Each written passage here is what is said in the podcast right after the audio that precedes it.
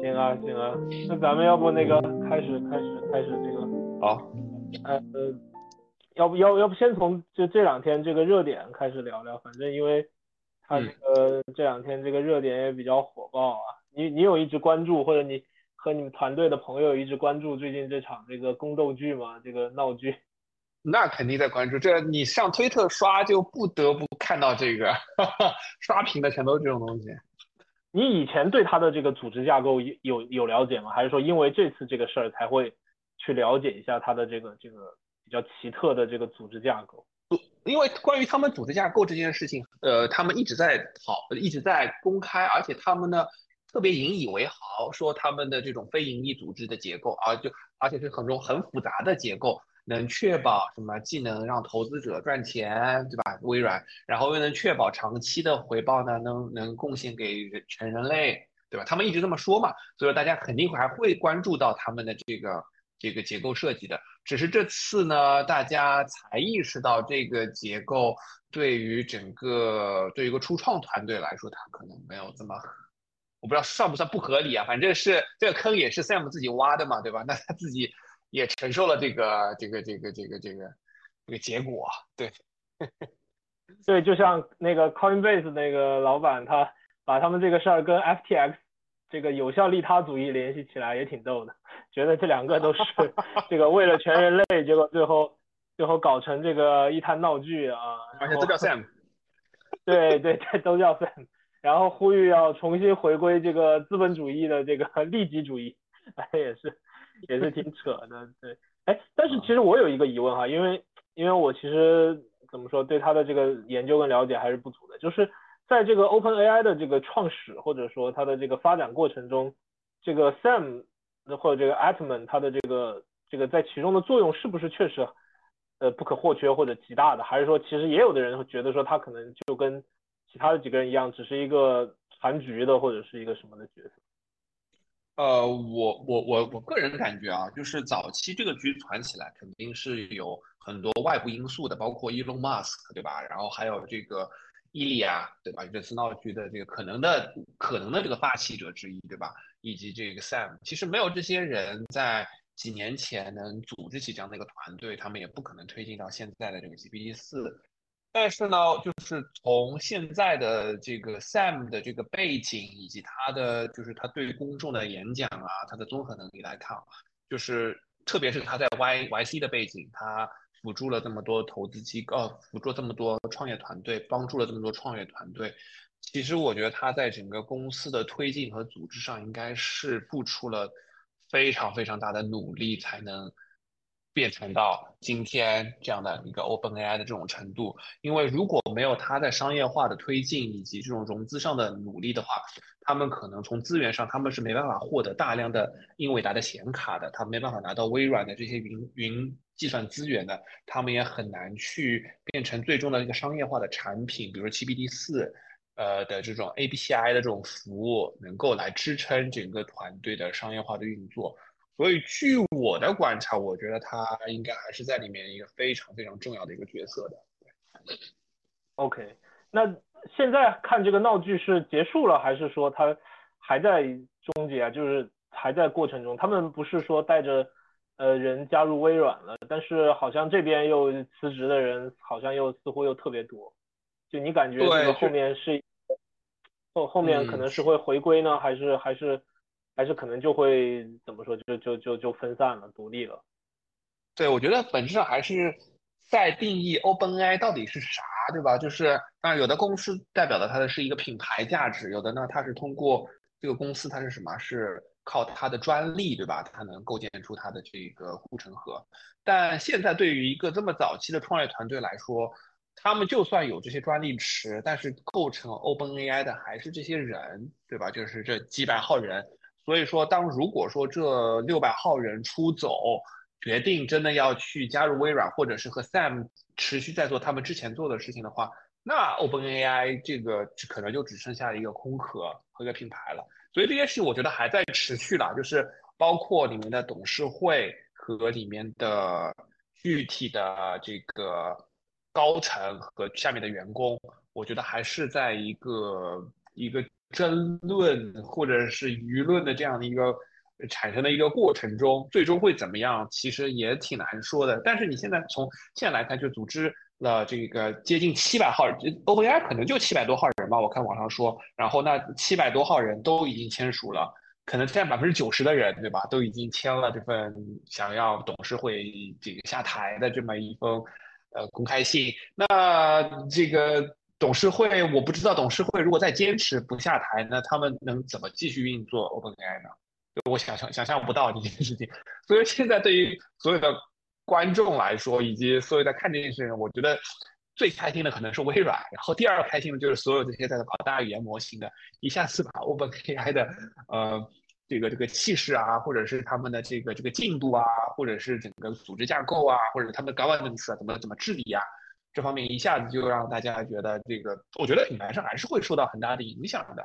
对，所以说大家 都还挺挺，其实说实话还挺乐意看到这样的一个情况发生的，我估计。对，对，因为它确实是一边倒的在。支持这个被罢免的一方嘛，就几乎几乎看不到什么 支持他们这个呃现现有的这个掌权者的一方，除了除了他的这个股权架构上可能是支持他们的。哎，但我还有一个疑问，就是呃其实呃怎么说，就是这个事情就是 ChatGPT 这个事情，其实也也已经出现了这么久了，但是竞争者也很多吧，几乎每家每个巨头都在做，不管是国内的还是国外的。呃，Google 还是什么，呃，但是似乎到现在就是其他的产品对它产生的这个呃竞争力好像比较有限，怎么说？就是就是对它的挑战好像也比较有限。这个其实是我有一点不是特别理解的地方，因为其实理论上，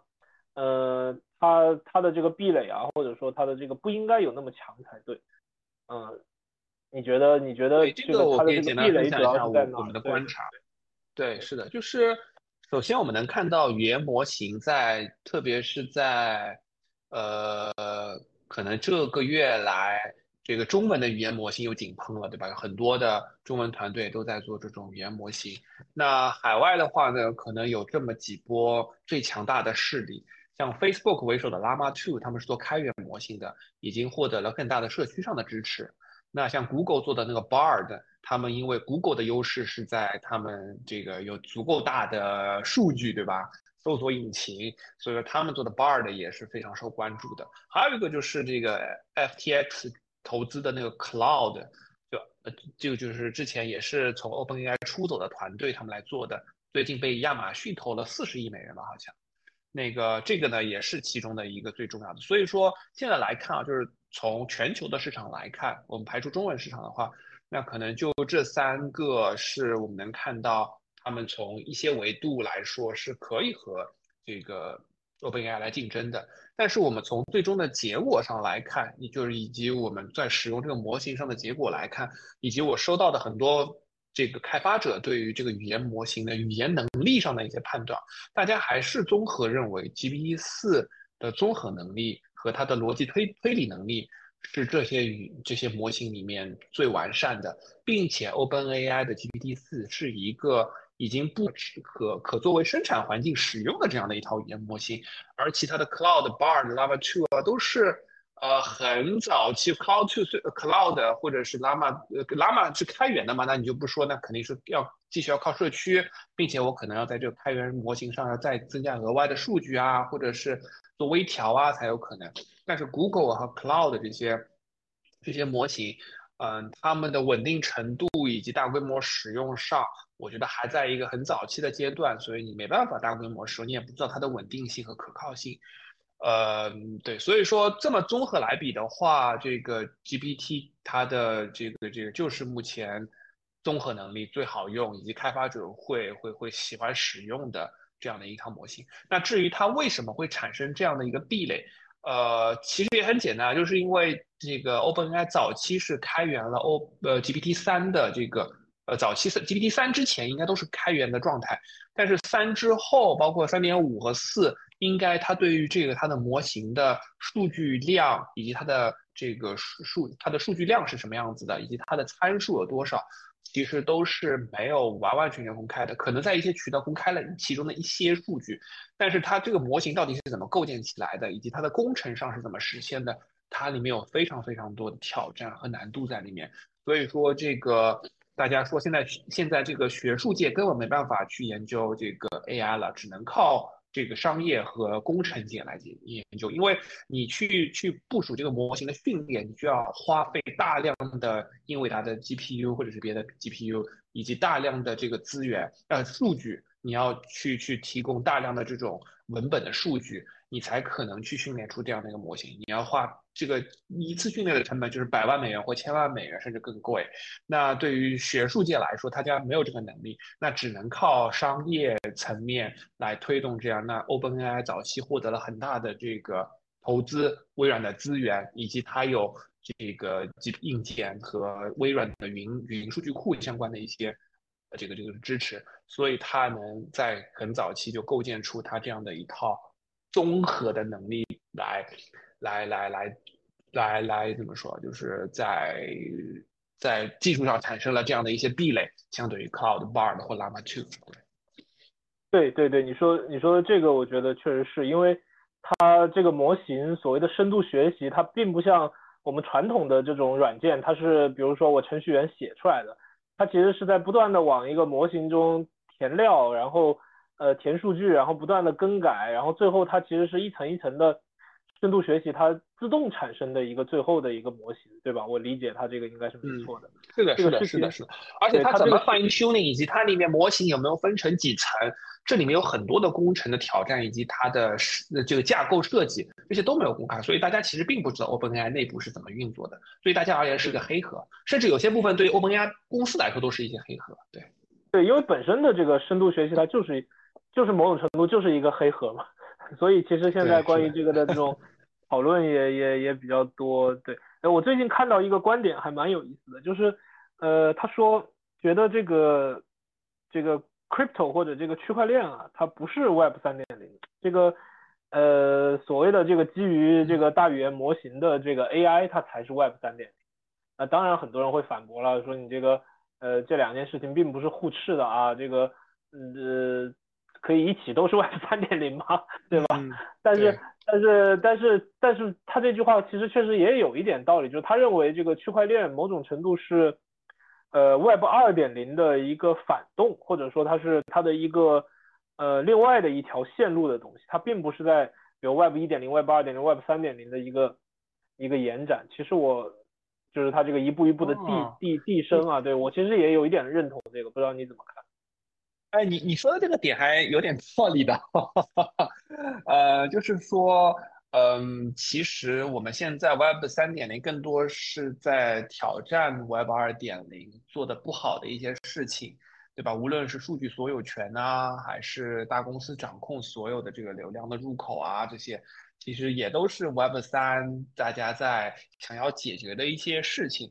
但是呢，就是如果我们从呃呃，毕竟一件事情，它的这个 Web 三这个词，我们要根据它的词源或者它到最早怎么怎么出现、怎么发生，你现在怎么进化，这这这这件事情来慢慢聊的，对吧？呃，慢慢来研究的，对吧？但是这个事情我正好之前还做过，就是你之前把所有和 Web 三点零和 Web 三相关的历史翻出来了，其实我们能发现，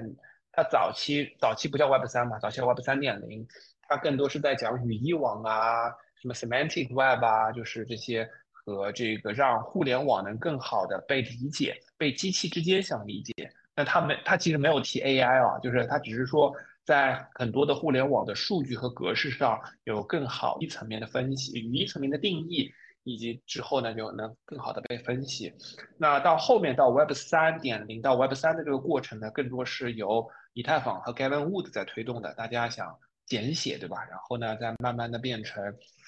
一场运动，大家对于 Web 二的 Web 二点零的这一场反派的这样的一场运动。所以从那条线路来看，以及我看过了，我找过非常多关于 Web 三点零不同的观点和不同的说法。其实我倒真的没有看到过大家在用 Web 三点零来定义 AI 这件事情的。我觉得很有可能是因为大家没有意料到 AI 以这么快的速度在侵入这个世界，就没想到 GPT 四的能力能达到一个接近这种这个能通过图灵，甚至我觉得都能可能通过图灵测试，你都不知道它是真人还是机器人的这样的一种状态了。对，我觉得这就因为这个速度超过大家的预意料，所以说，呃，大家并没有，至至少历史上所有的历史来看，大家都没有把 Web 三点零或者 Web 三来来用这个 AI 来这么定义。正好我是作为这个信息的补充啊，如果大家这个不知道的话。对，然后，但是就是实实事求是的来看，会让大家觉得区块链至少在现状上，它更多像金融的一个进化，比如金融三点零。但这个大语言模型，它在互联网的这种是吧极极大的广泛的应用，会比较像 Web 三点零。哎，但这个观点其实也没有受到 Crypto 整个圈子的认可。就 Crypto，我觉得也是至少。至少按照你的这个分法，也分了两块嘛，对吧？还是有一大部分人认为，crypto 还是就极大程度在提升这个金融的，无论是这个支付和 BTC 的价值存储，以及到后面的 DeFi，我们可以做借贷啊，做交易啊，能通过智能合约来实现，来增加这个经济的流动性，对吧？这是肯定是很大的一部分。但是还有，其实这个社区以及这个行业，还是有很大一部分人在关注到数据所有权，以及比如说 NFT，NFT 的资产。能带来的未来，比如说我在游戏里面怎么样子，我在社交里面怎么样子，所以说大家还是很关注如何用 Web 三以及 Crypto 来解决金融之外的这些属性的这么一群人，我觉得也是这个行业的一大部分人在讨论和研究的。对，嗯，这就就延伸到咱们这个 本来想谈的这个话题，就是呃，但是就是也是跟上一个话题连接在一起。呃，这两条线它究竟有没有一些可以合并的地方？就有的人的观点，甚至现在有一些比较激烈的观点啊，可能觉得这根本就是两条根本没有什么关联的这个路径啊。当然，现阶段的 AI 看起来非常的这个呃这个好，非常的宏伟呃，区块链这个也逐渐快进入牛市了。但是这有点像两条这个不同的这个路线，那不同的路啊。这个你肯定对吧？这个专门做这个的，我觉得你肯定不会同意这个观点，对。但但这个这个研究了这么长时间以来，怎么说有没有一些启发，或者 觉得觉得至少我们可以有从哪些方向去摸索的一些这种 AI 和 crypto 结合的一些路径？嗯，其实我也不是完全不认同这个说法，只是说我觉得还是要搞清楚这两个技术底层的一些。嗯，区别以及大家到底在怎么来做这个行业的这个发展，就是我当然我们肯定是按照现在已有的这些设施以及现在大家的这个流程和工作流以及大家的合作方式在做。那 AI 加 Crypto 这样的概念呢，我相信有非常非常团团队在做。呃，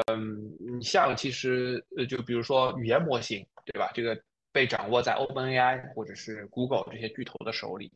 对，那按照这些巨头以及这些这个呃语言模型的设计和未来的推进方式来看，它很可能会在我觉得就是至少十年或二十年这样的范围里面，它肯定还是在一个需要商业化慢慢扩大的这个过程。虽然 OpenAI 也设了一条线，对吧？让微软赚赚多少钱之后，它就可以变成一个公共的公司，但是能赚到那么多钱，我觉得大家也不知道要需要花多久，对吧？所以说这个可能会是。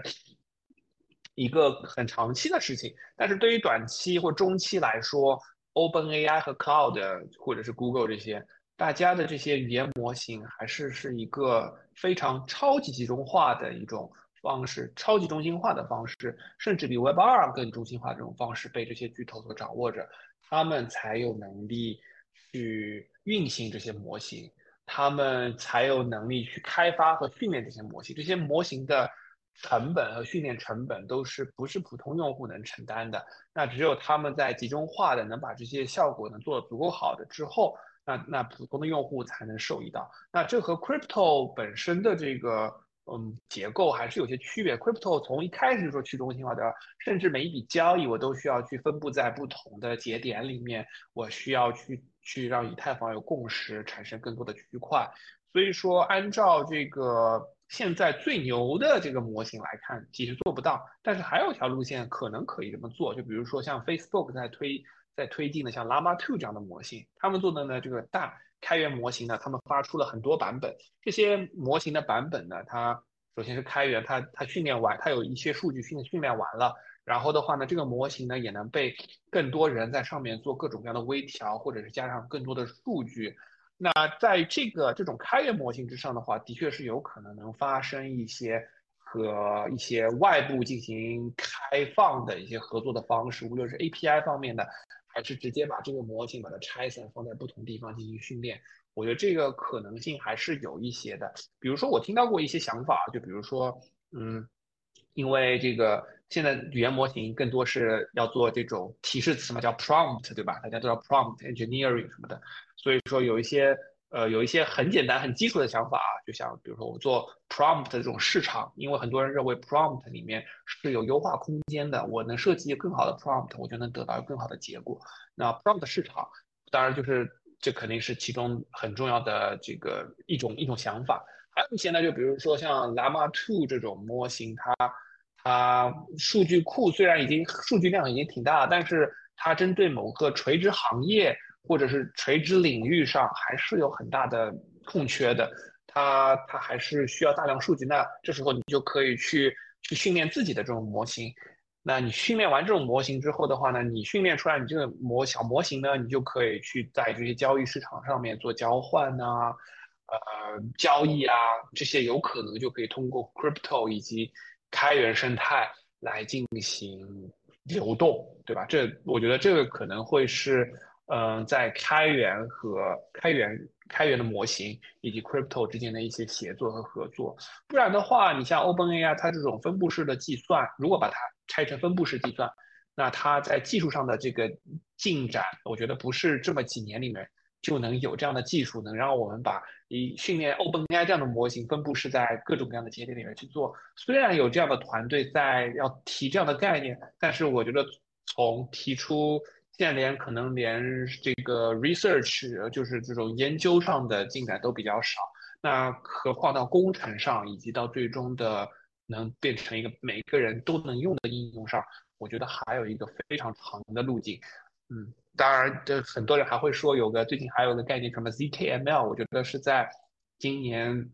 GPT 三点五到 GPT 四发布的时候。很多的 crypto 相关的团队都在提这样的概念，叫 zkML，就是能把嗯 machine learning，就是机器学习的这个部分里面的一些部分呢用 zk 化，呃，但是这个东西这个能做到通用性的模型上的话呢，这个路径肯定，我相信这里面还是有很长的时间的。但是如果能找到一些相对比较小的场景，呃，来做 zkML 的事情，呃，和 zk 做一些结合，就比如说你你在在进入这个行业的时候，你需要有一些数据，呃，和一些别人的数据进行一些训练。但是呢，你不想暴露你的数据，或者是整个训练的过程是怎么样确保它可靠的？那是不是会有一些小团队可以找一些垂直的小场景来去开发？我觉得也是有可能性的，总比这种你要做这种大语言模型的这种去中心化，也可能性会更高一些。对，所以说。就我刚刚说的，就是我觉得 AI 这 crypto，嗯，我觉得我们肯定是会继续观察的。但是你说现在有特别独特和有用和有意思的，嗯，以及大家现在能用的，我觉得现在还没有，可能要等这个，特别是开源模型，像 Llama 2、Facebook 他们做的 Llama 2模型能被社区变成一个大的社区了之后，我觉得就有可能能和这个更开放的生态来合作了。对。这个分布式的这个 GPU 啊，真的是一个超级老的一个概念了，感觉从对是的，呃或者叫项目吧，就是一直以来对吧？从上个牛市或者更早，因为以太坊用 GPU 挖矿嘛，所以呃无数的人就希望说我能不能做成这种分布式的 AI 算力啊什么什么，呃然后但是但是好像以我的理解，它在技术上有一些困难，因为就是说它当你把这个 GPU 分散起来，它的效率。呃，会远远低于当你把它集成在某一个地方，这个并行啊，并行计算所达到的一个算力。对，但当然这个可能我不知道，学更专业的这种呃研究芯片的人可能更了解。这个其实有有个具体的例子啊，就是像那个英伟达的那个呃最高端的新最高端的 GPU 不是对早就对中国禁售了嘛？然后他们一直在推出新版本的那个超高端的 GPU，但那个 GPU 虽然它价格是天价。但是如果你把它考虑到有些模型只能在这么这么大的一个显存的带宽上去计算的话，它其实你每买到一块你都是赚的，因为你要用很多很多，甚至有些你变成一些小的这种消费级的显卡，你都是训练不了的这些数据。所以说，在这个市场就是越集中化以及这个芯片能力越强，你你能得到的这个训练模型以及使用这个模型的成本就可以下降。对，所以这个。这个就是所谓的一直相关的项目都停留在这样的一个概念的状态，倒是倒是现在有一个反向的转型很火，就是呃原来做这个比特币挖矿场的这些矿工，他们纷纷的都开始做这个呃 AI 的算力中心了，基本上全都在做吧。这个这个路径好像是跑通了，就是就是很多我原来有一个矿场，我有电，我已经有比较好的环境。呃，然后我原来是做比特币挖矿，然后呃，我现在转型去买 GPU，然后来提供 AI 的算力啊，这个这个路径似乎是跑通了，因为它都是上市公司嘛，然后他们本身也都有这个财报啊什么的，就数据啊，包括相关的还都挺好看的，可能也是因为现在这个大模型比较火吧，呃，所以对这种对这种算力 GPU 的需求会比较比较高，可能也许过两年这个。一统天下了，这个这种这种需求又没有那么高了，我觉得哈，有这种可能。嗯嗯嗯嗯，是的。对对。大家这做比特币矿产果然都很厉害啊，转型很快。嗯嗯，估计也是这种，也就是市场自动试出来的吧，就是他们发现试一试，哎行了，就开始了。对，哎，你对这个呃，就是这个 Altman 它的另外这个 WorldCoin 怎么看？其实。呃，他相当于是他创业的这个两个，现在怎么说，就是同时都是他这个呃某种程度主导的两个项目哈。但其实他这两个项目，据我的理解没有什么交集，对吧？它应该是两条平行的这个没有太大交集的项目，也没有太多 AI 的 AI 的东西使用在这个 WorldCoin 上。其实我是这么理解的啊，就是。呃，首先就是虽然这两个项目都可以说 co-founder 有他，但是在真正在推进 WorldCoin 上，我感觉他更多是一个被动的角色。就是他现在已经有成熟团队在做 WorldCoin 相关的，无论是开发和研究上的事儿。这方面，甚至你从他的推特上来看，他也不怎么提 WorldCoin，只是在一些很核心、很关键的时间点会提 WorldCoin。所以我觉得他的精力可能还是在 OpenAI 为主，WorldCoin 这只是。站个台，或者是有时候来做一些支持，我我的理解啊。但是你说这两个项目是不是平行呢？我觉得还是有些关联性的。就是当然，就他们从技术上来说是没有关联性的。但是如果你考虑到，如果说 OpenAI 它的未来的技术足够强大，它现在解决了语言模型。这个视音呃，这个这个视频呃，这个这个这个图片类的这种这种理解和图片的生成，对吧？现在还解决了音频转文字、文字转音频相关的这些模型，就他们在一个个解决更多的模态的，以及这种就人类人类能支持的各种各样的语言模型。当把它帮他当把这些模型都整合在一起的时候呢，未来会不会真的有一天，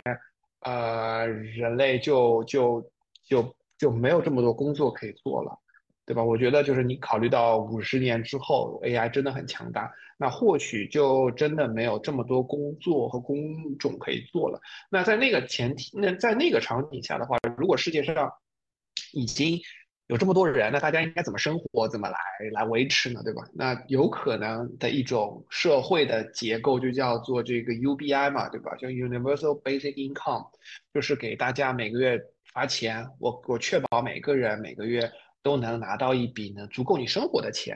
对吧？那我如何来定义这个人，以及我来如何来定义这个你能拿这个钱这个个体呢，对吧？那 WorldCoin 就可以做这件事情，因为 WorldCoin 呢是靠这个虹膜来确保的，那虹膜是比指纹、比其他的生物识别更可靠、更不可篡改的一个方式了。那我根据 WorldCoin 我就可以。给每个人每个月，现在包括不包括现在我的 coin 在做的也就这样的事儿了，对每个月给大家发一些 WorldCoin 的币，只要你确保你这个红膜你只要扫了之后，我每个月给你发点 WorldCoin。那未来如果说 WorldCoin 变成一种世界货币的话，那你就可以把这个世界货币来做兑换，来作为你的基本收入。所以说，我的理解，这两者应该是这样的一种关系。对，嗯，对对对，这个是他的一个初始的一个一个这个怎么说一个。最宏观的一个角度吧，对他从在他这个初始的这个宏观的角度上，确实是有关联的，而且不仅是有关联吧，简直就是神关联。只不过他他要达到的是他 这个在最未来的一个这样的一个，距我们可能现在生活还有一点遥远的这样的一个对对状态。对，哎，这个呃呃，潘潘再聊一聊，比如说你这个你们现在的这个团队，因为我们都这个。呃，知道你们现在在做这个圈这个圈费的嘛？对，然后呃，你们现在有没有一些想法？就是还是说还在继续尝试？有没有一些跟，因为你们也一直想跟 AI 做一些结合，在这个内容这块，嗯，呃，有没有一些嗯比较比较觉得能跑通的，或者说想尝试的一些地方？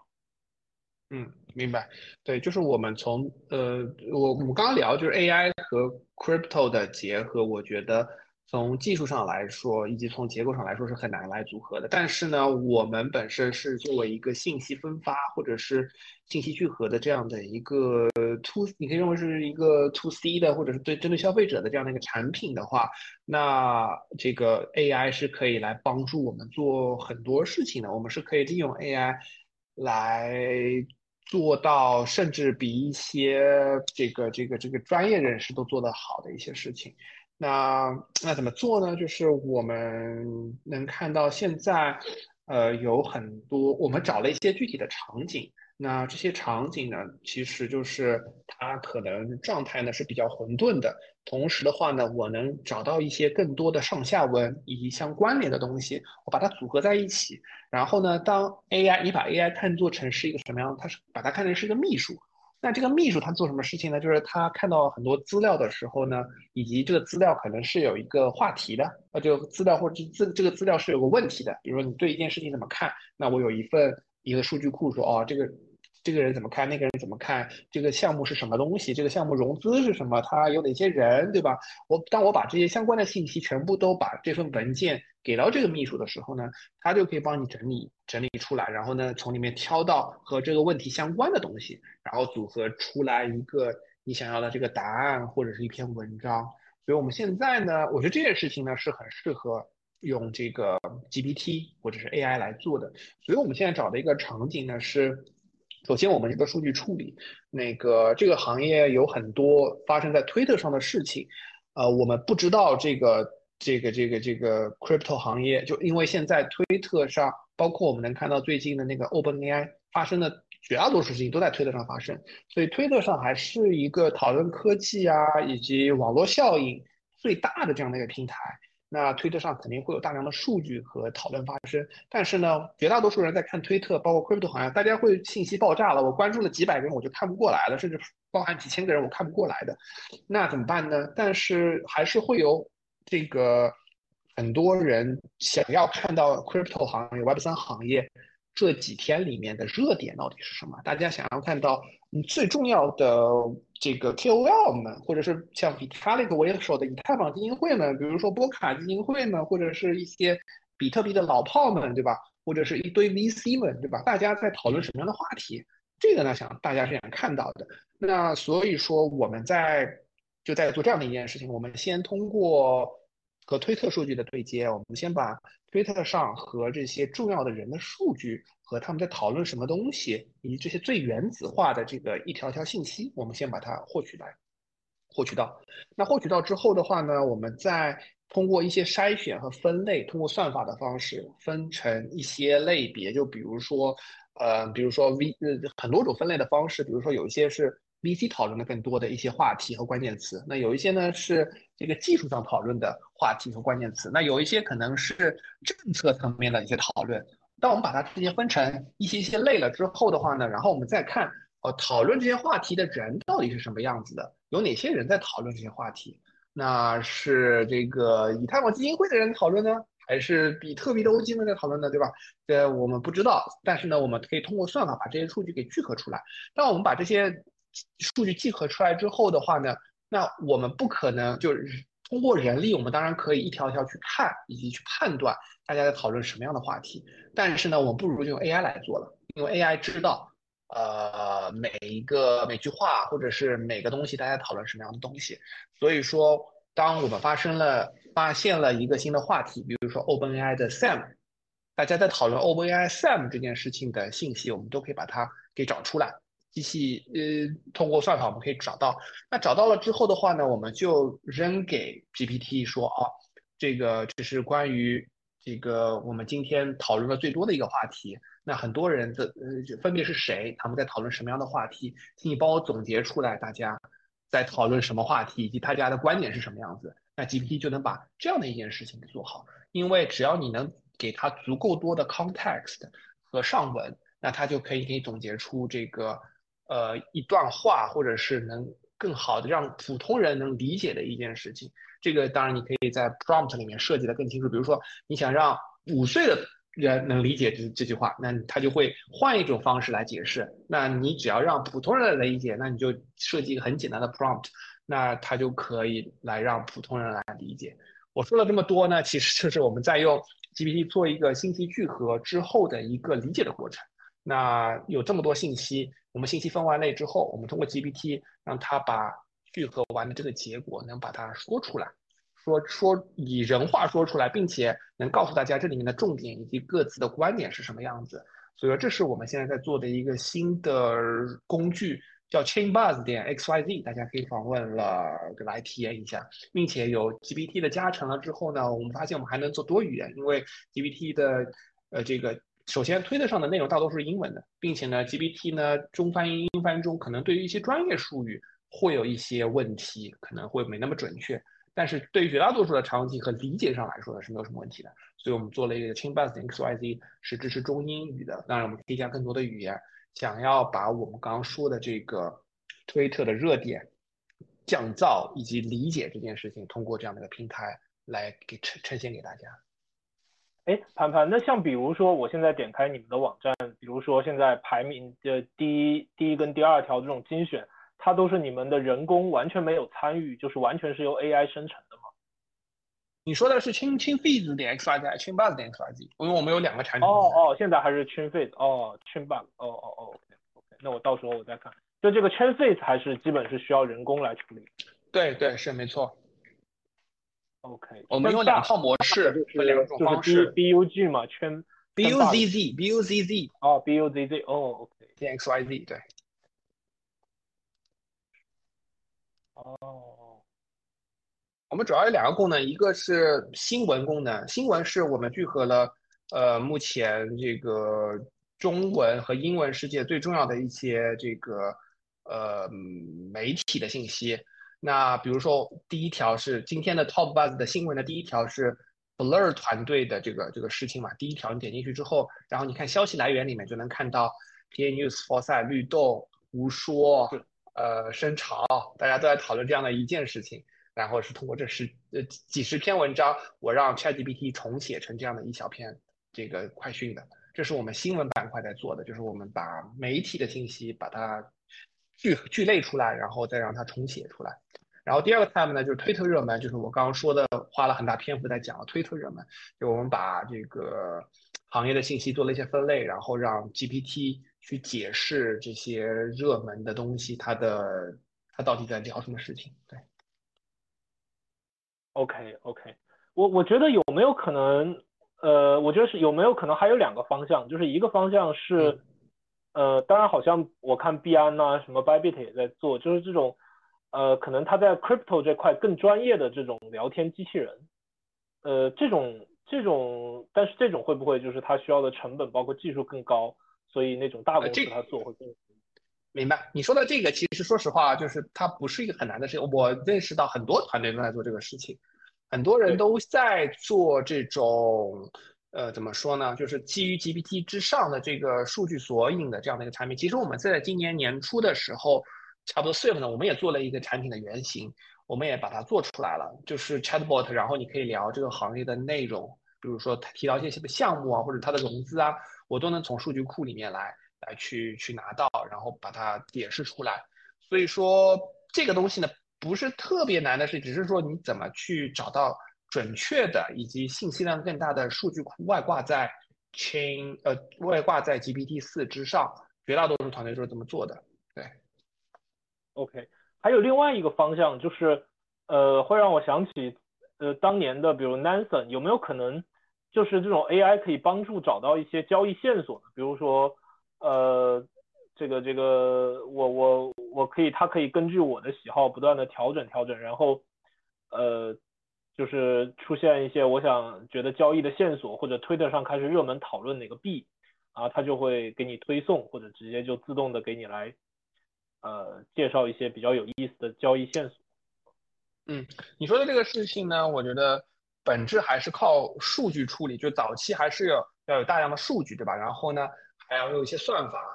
呃，比如说大家提到了某个币，对吧？提到某个币这个事情一定是很确定的，对吧？那我们通过算法能知道大家提到了什么样的币，那什么币被讨论的在这个行业更多，它的增长趋势是什么？这其实都是可以通过，呃，不用不用通过 AI，我我我我找个工程师其实也能做。那但是最终能不能在里面找到一些关联和线索以及推理能力，这个或许是可以用你说的 GPT GPT 来或者是其他语言模型来做的。但我不确定它的稳定性和可靠性如何，因为这个毕竟是一个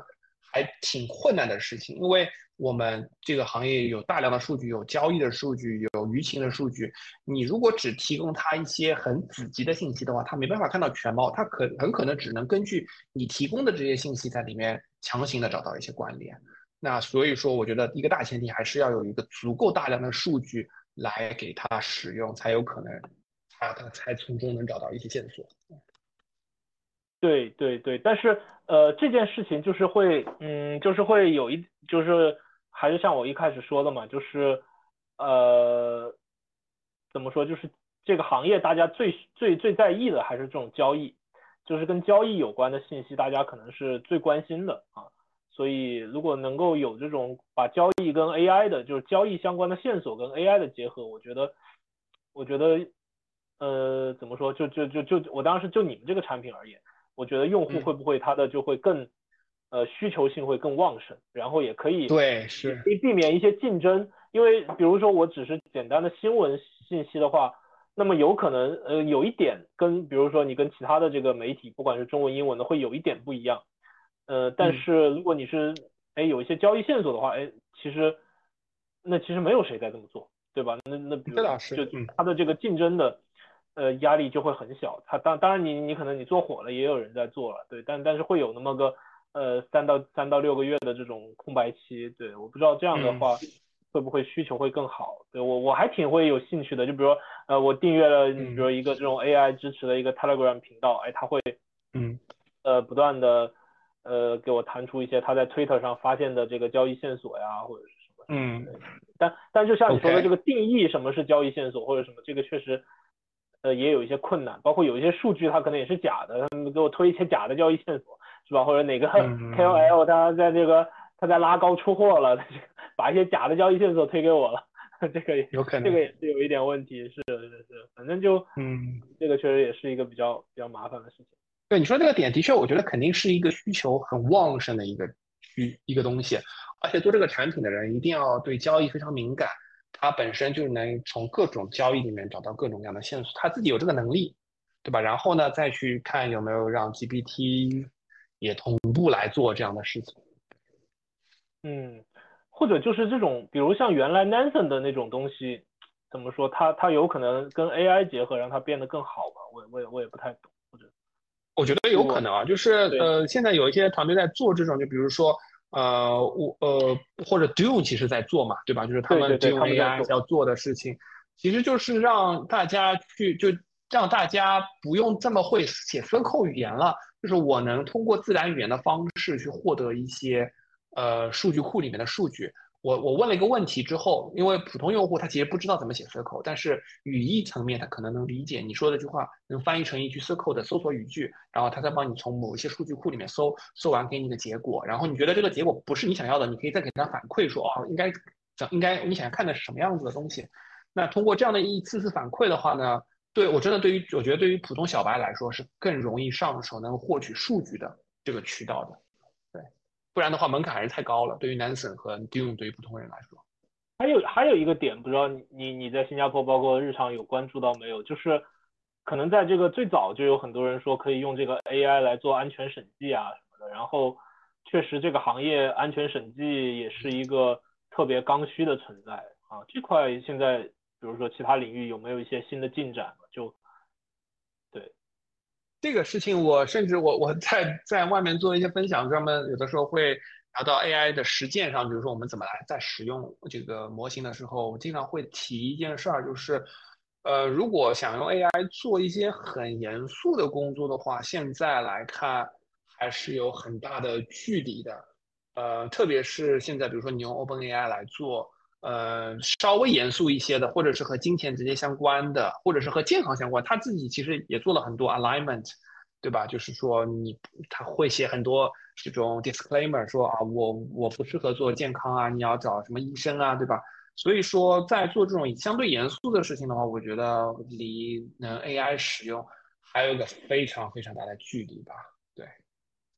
，OK OK，嗯。但是呢，还有人在尝试，比如说像用 Llama 2这种开源的开源的模型，把它给它更多的这种这种数据或者是代码，能让它能理解更多的代码，或者是某个垂类的代码。比如说我只认识 Solidity 的，然后呢，给它很多的这种 Solidity 上的错误啊，或者是容易被攻击的方法，我觉得是有可能能训练出一些针对某些语言的，能能更快去定位问题的这种。嗯，模型我觉得可能可以吧，但是你真的放到工业生产上，以及到审计机构上来说，大家还是最终会让人来确认的，因为大家最终要盖章的这个东西是一个机构，是一个团队，对吧？大家也不会这么儿戏。OK OK，呃，这个这个最后再聊聊这个这个你到新加坡以后，这个有没有感受一些当地创业氛围啊？什么币圈的创业氛围？现在新加坡那边还是很火爆吗？嗯，对，就是其实我的感受是因为我是上周吧才加了一些呃微信群，其实大家整个新加坡的这个这个华人团队，大家还是在用微信去沟通。呃，对，然后我我。我的感觉是，华人的开 crypto 的这种开发团队和资本呢，我觉得已经是一个足够讨论和交流的这样的一个氛围了。嗯，虽然你没法找所有团队，但是几乎每个赛道你都能找到一些团队。那如果你对这些赛道啊，或者是一些研究有想法的话，其实你是可以去找到合适的，呃，我就是团队，或者你找到合适的这个 VC 在牵线，所以就可能再隔一层，你就能找到。绝大多数你想找到和认识的人，和他们沟通一些技术和这个商业，对，所以说我觉得整个氛围呢，我觉得已经是足够这个华人团队过来了，而且对于创业者，特别是对于这个中国来的创业者来说呢，我觉得大家选择有很多因素了，但是从行业的因素来说，我觉得这边的政策还是相对比较稳定的。大家只要做合法的事情呢，就不会有别的担忧。我觉得这可能是这边的一个很重要的一个因素。而且从语言层面上来说，呃，有些人会考虑，其实我还挺喜欢泰国的，然后日本也挺好的。但是呢，在这里的话，你会发现这里百分之七十五的。呃，都是华人，虽然他们平时呢会说英文和 Singlish，对吧？但是这样你要只要你和他们说中文，他们都是足够你使用的。所以说，从语言层面来说，也是一个对于华人比较友好的。对，嗯，现在你你觉得这个，对你刚才提到，就是说在新加坡这个，其实它整个华人可能的这个区块链创业的上中下游，可能各个领域都有哈，但是嗯。呃，我不知道，就比如像以前，以前这个行业，呃，他们怎么说会对于美国的项目呀，或者说什么项目更加的呃喜好，甚至有一些交易所，可能我就我就就就不上相关华人的项目，对吧？我可能我就就就会优先上一些美国的这边的项目。当然，呃，这一两年可能美国那边也面临一些监管的呃压力呀什么的，呃，但是呃美国的团队或者美国的 VC 在这方面似乎还是处在一个相对强势的位置，对吧？就是华人这边，他可能他的中心，我不知道新加坡的中心会不会是也以一些比如交易所为为为核心，但是美国可能它有一些 VC 的这个实力可能是更强大的。呃，对，首先你说的这个问题要改变大家的这个观念，还有很长的时间，毕竟。呃，大家能看到的，包括以太坊啊，或者是这个行业的很多头部项目，其实都是至少是白人面孔，对吧？所以大家还是会有这样的一个期待。虽然这两年我们能看到越来越多的不错的中国团队能做出很好的成绩，但是要改变大家的这个观念，我觉得还是需要几年时间吧。我等我们等中国团队。做出更多的好的产品和项目了，才有可能能改变大家的这个看法。所以你说这个问题，我我我我感觉还是存在的。对，然后是不是以交易所为核心？说实话，我到现在还没有认识在这里认识什么交易所的人。嗯。所以，我我倒没有感觉是以交易所为嗯什么特别核心，以及大家会经常聊到的，我这我没有感受到过。我觉得还是以呃项目和 VC 这两种载体作为大家经常会就这样的一些沟通。对，OK OK，行啊行啊，那咱们今天就先聊到这儿，下下回有什么有意思的话题，我们再找个时间再聊。多谢多谢。哎，好呀。没事没事，拜拜，一个小时了，今天快一个小时。